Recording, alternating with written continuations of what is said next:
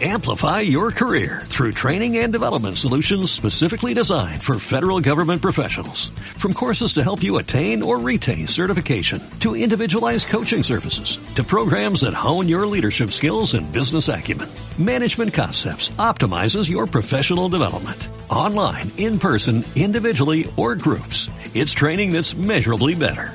Learn more at managementconcepts.com. That's managementconcepts.com.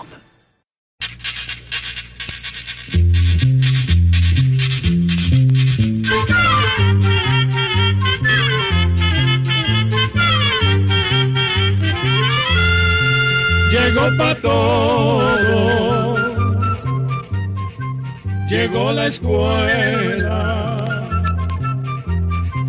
llegó la escuela, llegó por radio.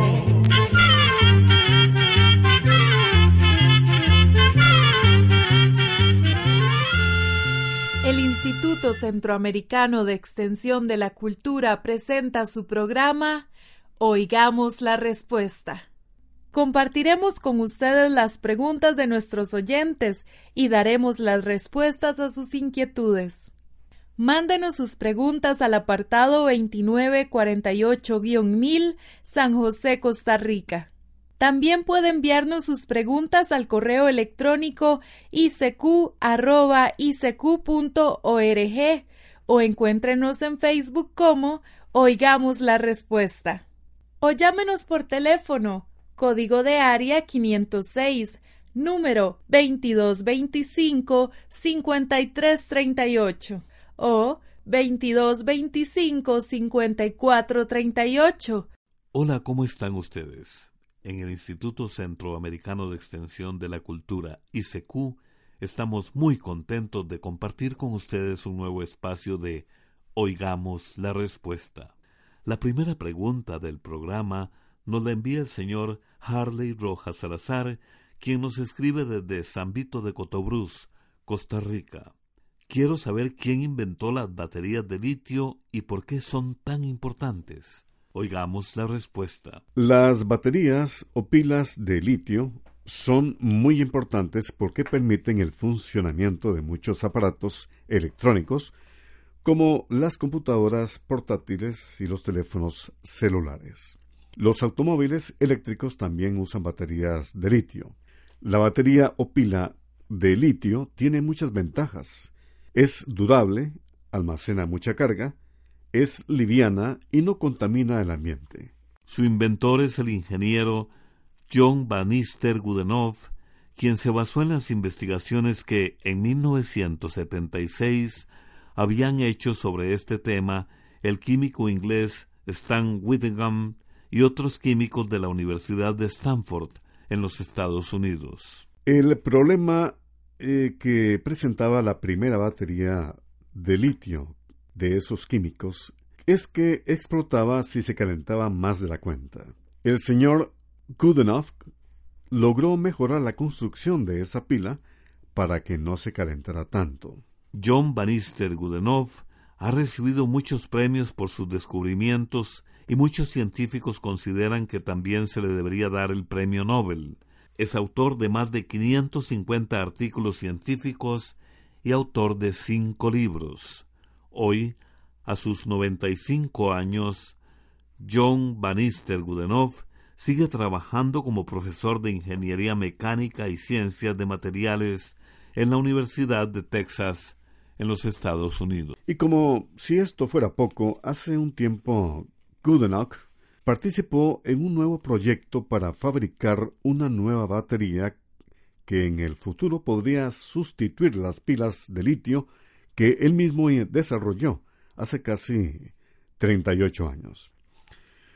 Como datos curiosos, le contaremos que de niño este señor Goodenough padecía de dislexia, que es un problema de aprendizaje que le hizo muy difícil sus primeros años en la escuela. Pero el joven superó su problema y llegó a graduarse del colegio y de la universidad con las mejores calificaciones. Además, a pesar de que este brillante ingeniero dio un gran impulso a la fabricación y venta de teléfonos celulares en todo el mundo, no tiene celular, porque no le gusta que lo molesten cuando llega a su casa.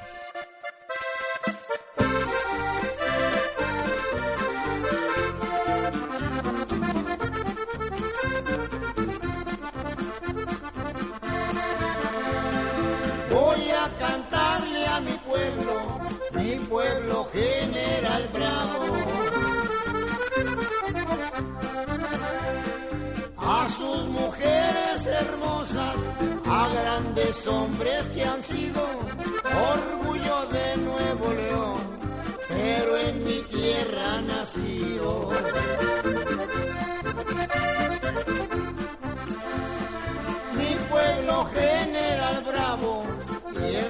Gente bravía. Lo gritamos con orgullo, con orgullo y valentía, porque gloriosa es la historia de esta tierra tan querida. Darío Garza Cantú luchó por su independencia y general Salinas nacionalizó su fama. También el gran gobernante Arturo B. de la Garza.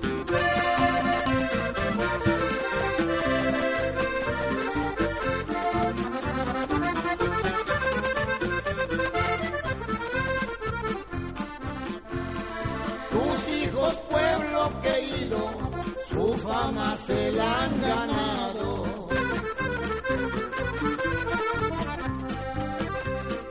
En la cultura y la ciencia, de gloria te han coronado. También los dos gobernantes que tú le diste al Estado.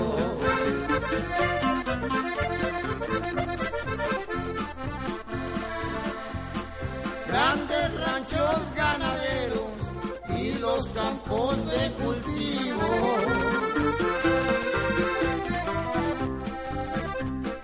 Le dan riqueza mi pueblo, le dan belleza infinita, del cerrito hasta la unión, del San Juan a la sierrita. General Bravo, mi pueblo, al cantarte mi corrido, recuerdo a tantos valientes, a tus mujeres hermosas y tantos hombres ilustres que te han cubierto de gloria. Otra de las consultas que nos llega a nuestro espacio, oigamos la respuesta, es la del señor César Augusto Juárez de León, quien nos escribe desde Chiapas, en México, y nos pregunta, ¿qué es una inmobiliaria? Escuchemos la respuesta. Una inmobiliaria es una empresa que se dedica a construir, vender, alquilar y administrar viviendas. La palabra inmobiliaria viene de inmueble, que a su vez proviene del idioma latín que significa algo que no se puede mover, como una casa, por ejemplo. Los romanos fueron los primeros en usar esta palabra para referirse a los bienes o recursos que tenía una persona. Estaban aquellos que podían mover, como el ganado, las naves, el dinero, los muebles y enseres de la casa y muchos objetos. A todos estos los llamaban muebles. Y también existían otras posesiones que no se podían mover, como los terrenos, las fincas, las casas y los edificios. Estos eran los llamados bienes inmuebles de una persona. Me gustaría saber qué otros usos tiene la cebolla, aparte de ser condimento y alimento. Esta consulta nos la hizo un estimable oyente desde la provincia de Guanacaste, en Costa Rica. Oigamos la respuesta. Efectivamente, la humilde cebolla es un alimento que tiene muchos usos que vale la pena eh, saber. A continuación, le contamos sobre algunos de ellos. Para comenzar, la cebolla resulta muy buena para aliviar la tos. Se raya una cebolla pequeña, se pone a hervir en un vaso de leche, se cuela y se toman sorbos a lo largo del día. La cebolla también se utiliza para evitar la pérdida de cabello. Se recomienda frotar media cebolla en el cuero cabelludo. También se puede picar media cebolla con una cucharada de miel de abeja y con esta mezcla masajear la cabeza. La cebolla también sirve para aliviar dolores reumáticos poniendo jugo de cebolla en paños calientes sobre las partes afectadas. Las irritaciones causadas por las picaduras de insectos también mejoran mucho frotándolas con un pedazo de cebolla. De paso, el olor de cebolla con seguridad alejará cualquier otro insecto que intente picarlo. Por último, le contaremos que para quitar el olor de la cebolla de las manos, se puede mezclar una cucharada de jugo de limón con azúcar y con eso se frota las manos verá que el olor desaparece. Estamos muy agradecidos de contar con su sintonía. Me gustaría saber qué es lo que provoca el asma. Es la consulta que nos hace un estimado oyente que nos escucha desde Managua, Nicaragua. Escuchemos la respuesta. El asma es un padecimiento que afecta a los pulmones y que hace que una persona tenga dificultades para respirar. Cuando una persona respira normalmente, el aire le entra por la nariz y después baja por la tráquea y los bronquios hasta llegar a los pulmones, desde donde es expulsado de nuevo fuera del cuerpo. Pero a las personas que padecen de asma fácilmente se les inflaman las vías respiratorias se hinchan y se llenan con grandes cantidades de mocos espesos. Nadie sabe exactamente cuál es la causa del asma. Se cree que es una combinación de factores hereditarios y del ambiente. Por otra parte, lo que provoca una crisis asmática en una persona puede que no afecte a otra persona que también sea asmática. Por ejemplo, pueden producir un ataque de asma cosas como el polvo, el humo de los cigarrillos, el polen de las flores y los cambios bruscos de temperatura. Los productos perfumados como los cosméticos, los limpiadores y los perfumes también pueden desencadenar síntomas de asma, al igual que los olores fuertes de los vapores de la gasolina o la pintura húmeda. Igualmente es frecuente que produzcan ataques de asma los catarros, la gripe y otros padecimientos similares. Pero hay muchas otras cosas que también pueden producir los síntomas del asma, como por ejemplo la risa, el llanto y los bostezos, que pueden hacer que las vías respiratorias se contraigan o eh, se estrechen. Y en las muchachas jóvenes les puede provocar asma el periodo premenstrual. Los asmáticos resultan muy sensibles a todas estas cosas eh, o sustancias que hemos mencionado. Entonces su cuerpo reacciona y les ocurre que se les provoca un ataque de asma. Esta reacción exagerada hace que los músculos que recubren las vías respiratorias se pongan tensos y se contraigan, lo que provoca un estrechamiento que dificulta el paso del aire. En la mayoría de la gente que padece asma, las dificultades para respirar ocurren cada cierto tiempo. Cuando esto sucede se habla de crisis asmática o de ataque o episodio de asma. Es muy importante, cuando se padece de esta enfermedad, ponerse bajo tratamiento médico y seguir todas las indicaciones que el médico dé. Solo así se podrá tener la enfermedad controlada y la persona podrá llevar una vida bastante normal.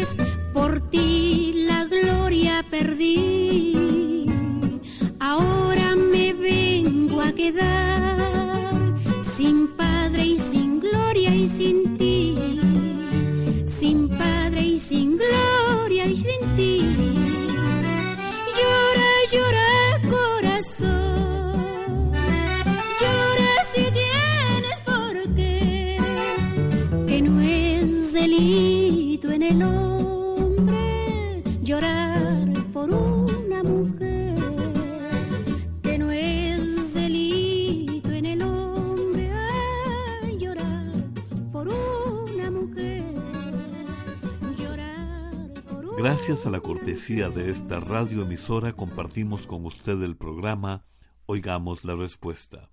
Un amigo oyente que nos escribe desde Managua, Nicaragua, nos hace la siguiente solicitud. Me gustaría saber cuáles fueron las causas que llevaron a descubrir la dinamita, quién la descubrió y en qué año. Oigamos la respuesta. La dinamita es una sustancia que fue descubierta por el químico sueco Alfred Nobel en 1866. La historia de este científico dice que el padre de Nobel era un ingeniero que dedicó muchos años al estudio de los explosivos. Cuando Alfred tenía nueve años, el gobierno de Rusia contrató a su padre para instalar una fábrica de minas submarinas en ese país. Al cerrar la fábrica en Rusia, la familia Nobel regresó a Suecia. El joven Alfred, que había estudiado química, montó una fábrica para la preparación de un explosivo llamado nitroglicerina. Pero el descuido de unos obreros provocó una tremenda explosión que acabó con la fábrica recién instalada y causó la muerte a cinco trabajadores y la de Emil, el hermano menor de Alfred Nobel. El temor de otro accidente lo hizo investigar cómo mezclar la nitroglicerina con otras sustancias para que fuera menos peligrosa su fabricación. Y entonces fue así como en el año 1866 Nobel llegó a descubrir la dinamita. Aunque Alfred Nobel inventó más de 300 productos diferentes, fue con la venta de la dinamita que se hizo un hombre muy rico. Esta sustancia resultó muy útil en la ingeniería, la minería y sobre todo para la industria militar. Sin embargo, se cuenta que con el tiempo Alfred Nobel se entristeció mucho al ver toda la destrucción y dolor que la dinamita había causado en los campos de batalla. La gente decía que su descubrimiento servía para la guerra y por lo tanto traía muerte y miseria a muchos seres humanos. Ese odio que le demostraron afectó mucho a Nobel, quien sufrió varias depresiones serias. Finalmente, Alfred Nobel murió de un ataque cardíaco en diciembre de 1896, cuando tenía 63 años de edad. Alfred Nobel nunca se casó ni tuvo hijos. Pero este famoso inventor trató de enmendar el daño que la dinamita había causado al mundo. Dejó escrito en su testamento que se donaran los intereses de su gran fortuna para crear los premios Nobel, que se dan todos los años, a cinco personas o grupos que hayan realizado el mejor trabajo en beneficio de la humanidad. Esos premios son para las especialidades en química, física, fisiología y medicina, otro para el mejor escritor y otro para el mejor trabajo a favor de la paz. En 1969 fue establecido un sexto premio para la ciencia de la economía.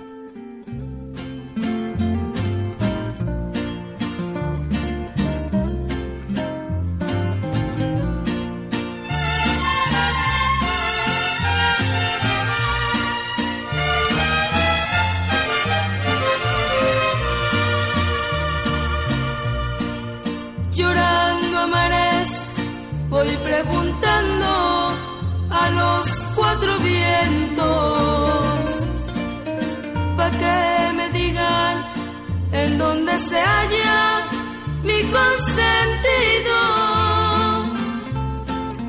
Me es imposible ya soportar sufrimiento. Me estoy ahogando en la propia sangre de mi alma herida. Yo no comprendo por qué se fue sin decirme nada. Diosito Santo sabe muy bien que sin él yo muero. Yo no lo culpo ni lo maldigo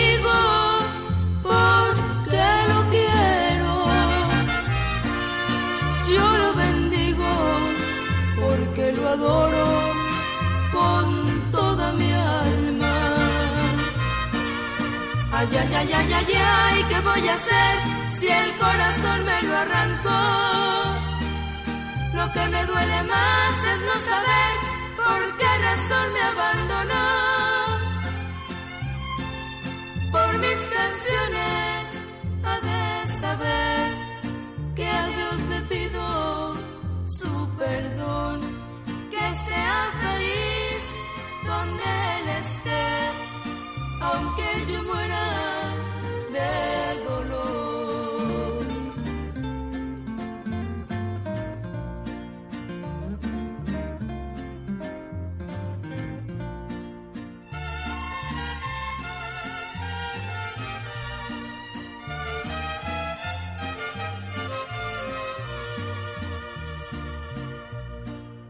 Ay, ay, ay, ay, ay, ¿qué voy a hacer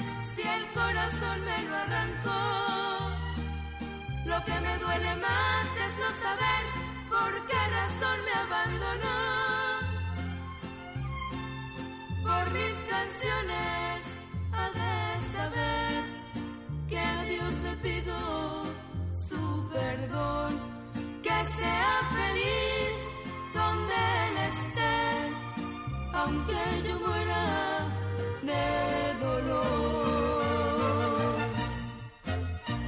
Y después de escuchar la pausa musical, continuamos transmitiéndole. Oigamos la respuesta. Muchas gracias por contar con su sintonía. Hace un tiempo apareció una noticia en la red acerca del comercio de carne humana en restaurantes en Japón. ¿Qué tan cierto es esta noticia? Nos pregunta el señor Carlos Orochena desde su Facebook y desde Managua, Nicaragua. Escuchemos la respuesta. Sobre este asunto le diremos que, según parece, se trató de una broma publicada en un sitio de Internet de noticias falsas que se fue extendiendo enormemente al compartirse en las redes sociales. Por eso hay que tener cuidado con las noticias que se leen en Internet y buscar fuentes confiables antes de compartir la información con otras personas. En México, un periodista le preguntó a los diplomáticos japoneses sobre esta noticia y ellos afirmaron que era algo absurdo y aclararon que no es cierto, que en Japón se permitiera comer carne humana llamado también canibalismo. Vamos a aprovechar esta pregunta para hablar un poco sobre esta práctica que nos resulta tan desagradable. El canibalismo o antropofagia ha existido desde tiempos muy antiguos. Uno de los primeros informes de canibalismo lo dio hace como 700 años el viajero italiano Marco Polo, quien mencionó a tribus en Indonesia y en Asia que tenían la costumbre de cocinar y comer carne humana. También hay otros relatos escritos de viajeros antiguos que fueron testigos de esa práctica entre indígenas americanos, como los iroqueses de América del Norte, los tupinambas de Brasil o los aztecas. El canibalismo ha sido motivado por muy distintas razones. Por ejemplo, en algunas culturas existía la creencia de que la persona que se comía el cuerpo de otra podía adquirir sus cualidades. Y por eso, cuando una persona valiente moría, sus restos eran repartidos entre la población para comerlos. En otros pueblos el canibalismo estaba relacionado con venganzas o con sacrificios religiosos. Por otra parte, también ha habido situaciones en las cuales el canibalismo ha sido la única forma de sobrevivir en situaciones de desesperación. Por ejemplo, cuando los sobrevivientes de algún accidente o naufragio han tenido que comerse la carne de cadáveres para poder sobrevivir. Es muy probable que eso fue lo que sucedió hace miles de años cuando los pueblos nómadas viajaban de un lugar a otro y muchas veces se quedaban sin alimento. Por eso, la práctica de comer carne humana ha tenido variaciones según las necesidades, las costumbres culturales o las situaciones de urgencia. Programa B Control 36. Y así llegamos al final del programa del día de hoy. Los esperamos mañana en este su programa Oigamos la Respuesta. Mándenos sus preguntas al apartado 2948-1000 San José, Costa Rica. También puede enviarnos sus preguntas al correo electrónico icq.org o encuéntrenos en Facebook como Oigamos la Respuesta. O llámenos por teléfono, código de área 506, número 2225-5338 o 2225-5438. Recuerde que comprender lo comprensible es un derecho humano.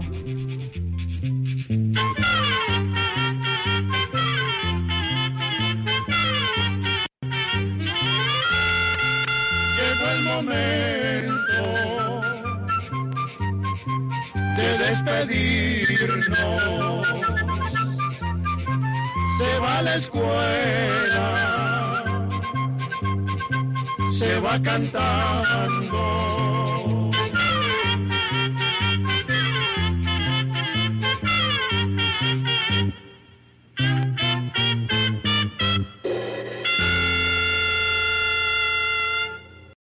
Amplify your career through training and development solutions specifically designed for federal government professionals. From courses to help you attain or retain certification, to individualized coaching services, to programs that hone your leadership skills and business acumen, Management Concepts optimizes your professional development. Online, in person, individually, or groups, it's training that's measurably better. Learn more at managementconcepts.com. That's managementconcepts.com.